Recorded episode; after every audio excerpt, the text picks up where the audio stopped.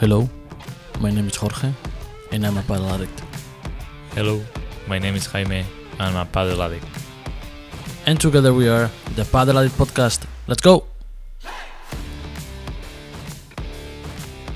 Welcome everyone to the first paddle podcast in the US. My name is Jorge Sanz, and I'm here with my brother Jaime. How are you doing today, Jaime? I'm doing good. Thanks for asking, as always. So today we bring you guys a new episode. We're gonna talk about the new, well, the recent tournament that we had in in Las Vegas, the USPA 1000. It was really fun. How do we play, Jaime? We didn't play that good. I think our opponents didn't let us play that good too. So we give them, we'll give them some credit.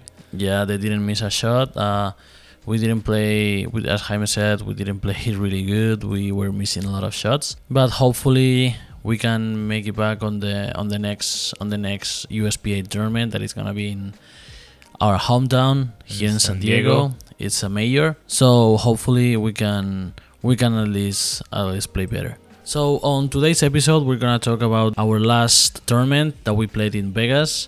So how was the how was the road trip? Because we were driving from here San Diego to Las Vegas. Yep. So what we did, uh, us living in San Diego, we drove. Uh, we didn't take a plane, a flight, or anything like that.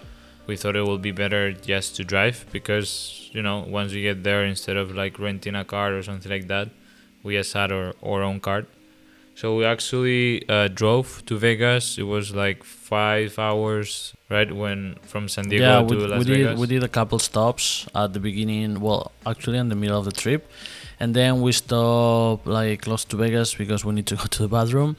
And yeah, basically it was like five hours. Actually, the road trip on our way back home was way worse. We spent like seven hours on the car, no stops. Like Yeah, no one no one likes traffic, but we only stopped once uh, to get gas at the beginning, and and I was driving the whole time, seven hours, and I said like, uh, no way, no way, we're going, we're getting home too late.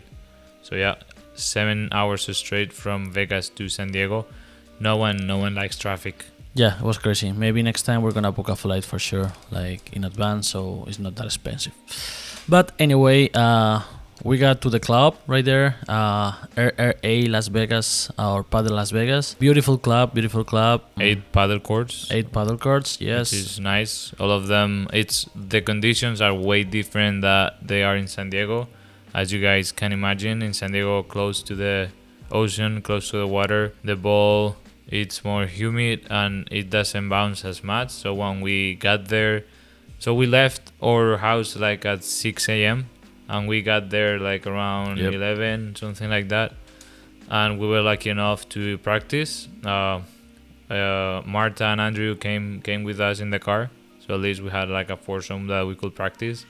And once we hit a few balls inside the court, you could tell the the ball Yeah. the ball was bouncing crazy like crazy. yeah. It's it's not an excuse. Again, uh, we love we love those conditions, but we're not used to those conditions. Yeah, exactly. So- I, I love it personally because I play on the left when I hit it, and you I hit a good smash, and you can see it bounce off the other glass and go up and say, yeah, there's no way my opponents are getting that ball. Yeah. So as as we were saying, we lost we lost on round of 16 against um, Carla Romagosa and Rogelio Irigoyen. We lost 6-1, 6-1. So as you can see, it wasn't our best our best paddle. I mean, I mean, you know, on the first set, I think we had more options. I think we lost Yeah, three or four golden three points. or four golden points, which uh, I think three of them were breaks against us, and then one of them I think we could have broke uh, their their game. But uh, yeah, it was a six-one with I think three three golden points. Yeah. And uh, talking a little bit about the next uh, or the other categories, we had winners in men's third division. So the final was Marcelo Cicuta and Edgardo Aldahondo. Edgar, our friend, he came with us on our trip against Santiago Gomez and Marcus Jensen Ryan. So Marcelo and Edgar won. Uh, congrats to them, shout out. They won 7 6 6 2. And they also won on Saturday, which allowed them to come with us and party that night. Yeah, Yeah, as well, we didn't say this, but pretty much all of we came with eight more people from San Diego. Yeah, we were yeah like seven. Uh, yeah, it was Aaron, Aaron Bravo. He's uh, the usually the tournament director here in San Diego. If you guys come, you probably see him running the show. The Viking. The Viking. Shout out to him. Uh, Vanessa, then Laura, Higueras, Mariluz. Uh, they're both like uh, friends of ours. They're also from Spain. And then um, we share our ride home with Marta, yeah, that you probably guys know, RTG, Marta Morga. and uh, Andrew One, which uh, we also ha- had him in in our podcast. One of the uh, first episodes we did. I think probably the first episode we did in English, right? Yeah, I think the first one in English was with him. Yeah. Yeah. So if you guys wanna check it out, I think it's episode number three. Uh, interesting. But yeah, uh, we had a nice group of people, and of course, I think I don't know if we mentioned, but Edgar was with us too, and uh, we rented at Airbnb, which it was pretty nice, huh? Oh yeah, it was it was insane. It was really good.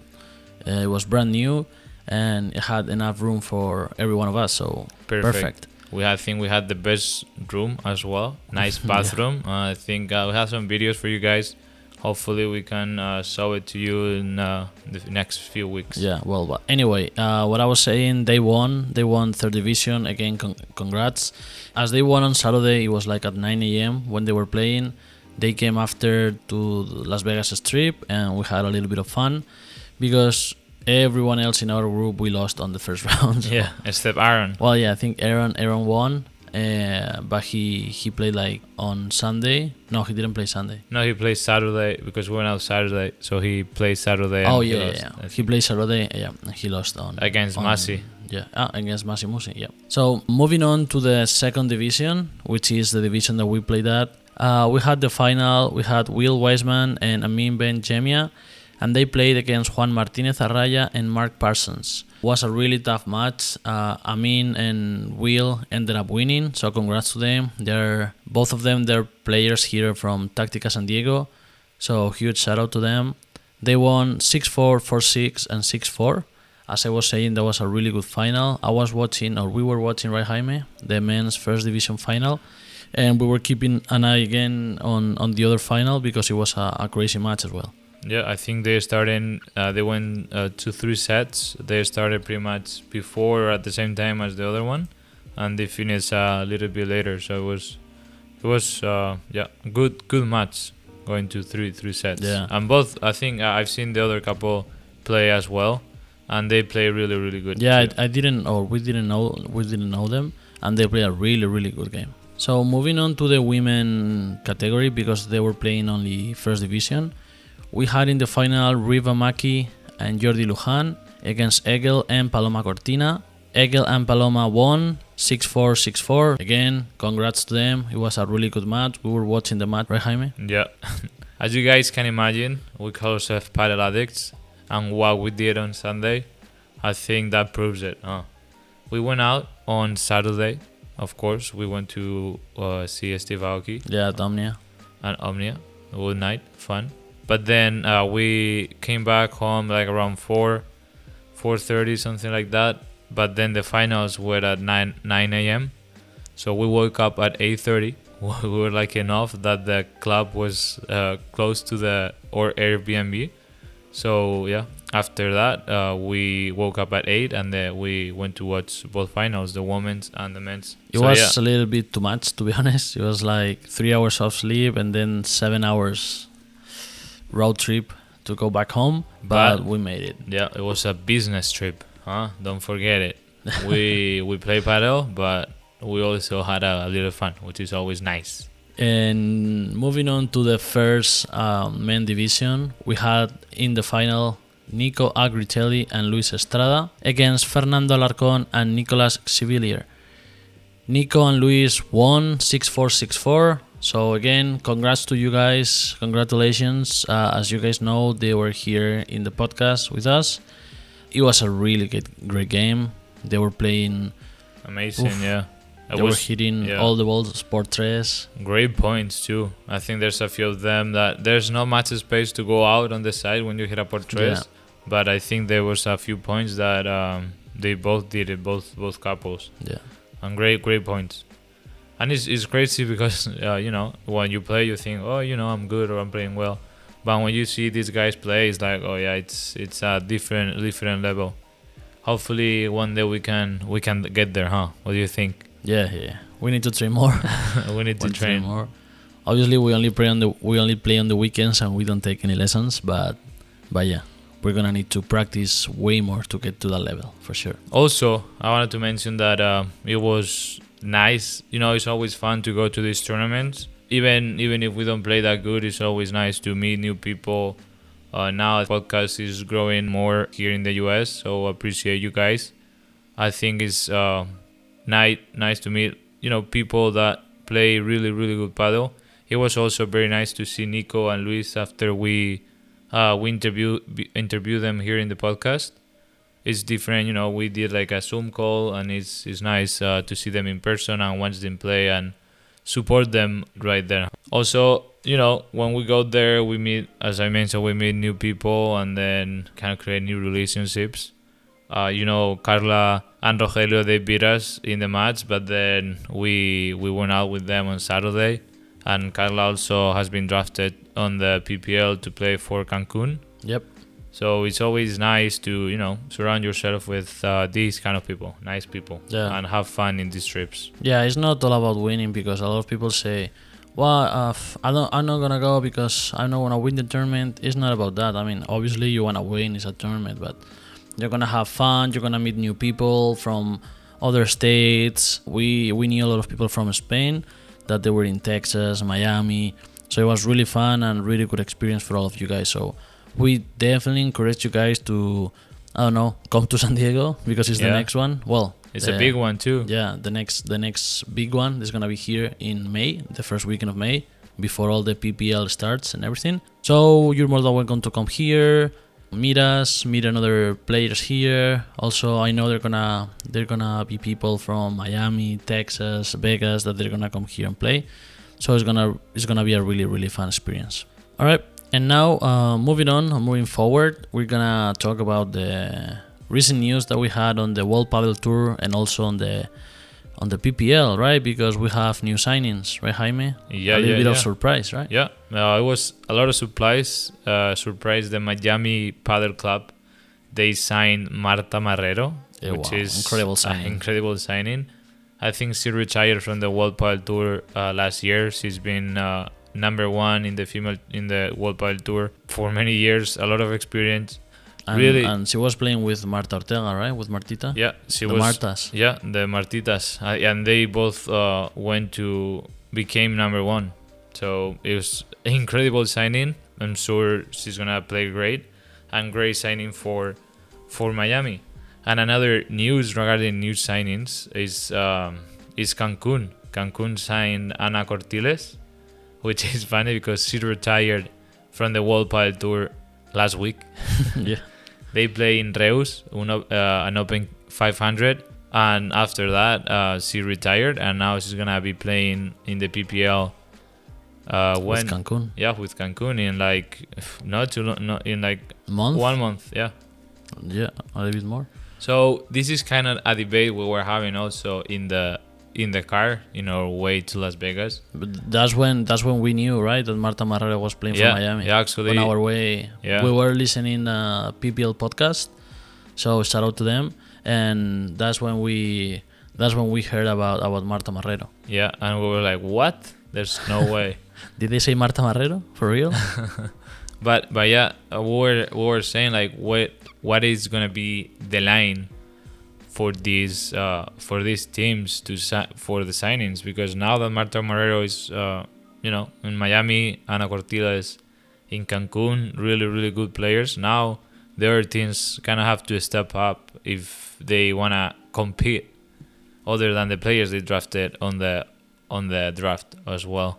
Yeah, yeah, we were talking about that because, as we were saying, Marta Marrero is a ex number one. I mean, it's a really, really good uh, paddle player. So if there's a team like Miami that signs Marta Marrero, the other teams are gonna need to have at least that level. We know San Diego has a really good uh, female player that Yeah. they sign. I don't know if uh, they announced it yet, but Oh. we'll wait Okay. just in case.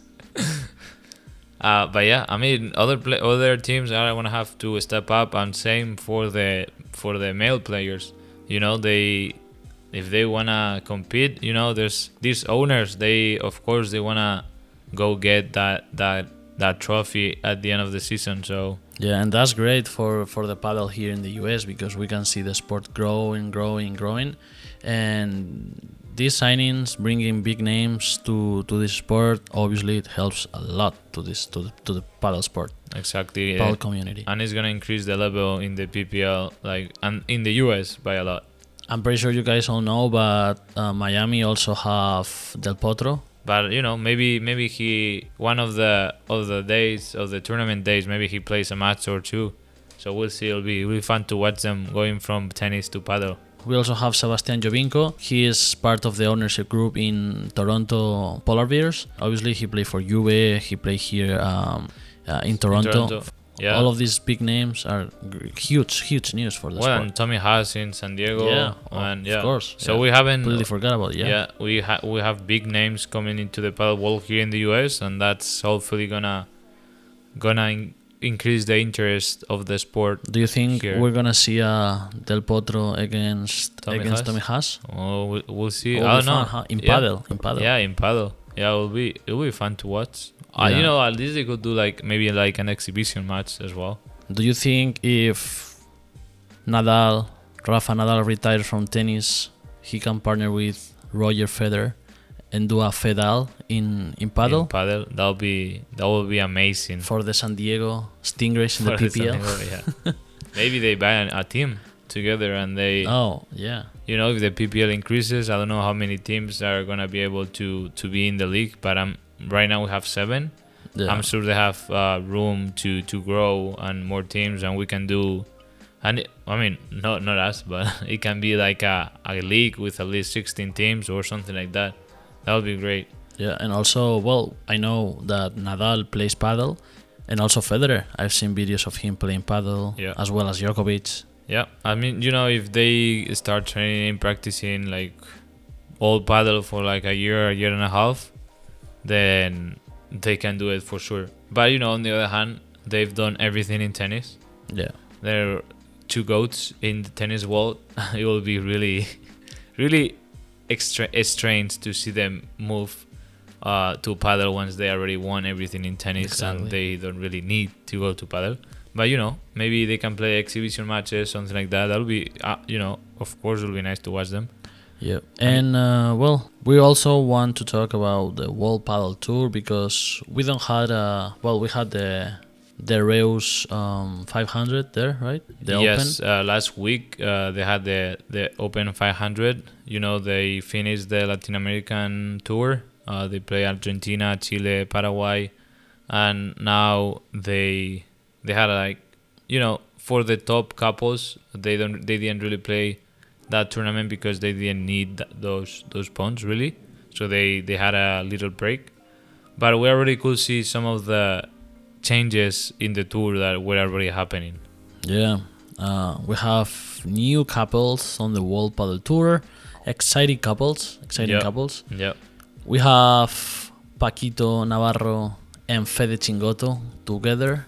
Yeah, I think Paquito and Tello didn't really work out. Uh, it's something that I think we mentioned in the podcast before. Yeah, but it was we were see- we, we, yeah. were seeing that breakup. They weren't Yeah. playing at the best level for sure. yeah, only Paqui- Paquito on the right is like yeah, I think he he loses he a was- lot of potential. yeah because I think he's a true uh, left player. But yeah, uh, that's one. So Tello, he's going with who is he going with? Jorge. Alex Ruiz. Yes, and they break one of my favorite couples in this tour. But you know, I think it's you know it's also a good couple, and I really like it too. But yeah, Momo and Alex Ruiz they finally separate their ways. Yeah, they were they were two uh, two of them. They were from the same hometown. Or yeah, from same Malaga. town in Malaga. Yeah, And yeah, now uh, as we said, Alex Ruiz is playing with Juan Tello. Really strong couple. There's gonna be oof, a lot of level in there. yeah, And uh, Momo, he went to play with Mike Yanguas. I don't know if you guys know Mike Yanguas. He's a really young player. He played last season with um, Coqui Nieto, Coqui Nieto. which is one of my favorite players as well. Uh, same as Mike. I mean, they play like really, really good and they have a bright future.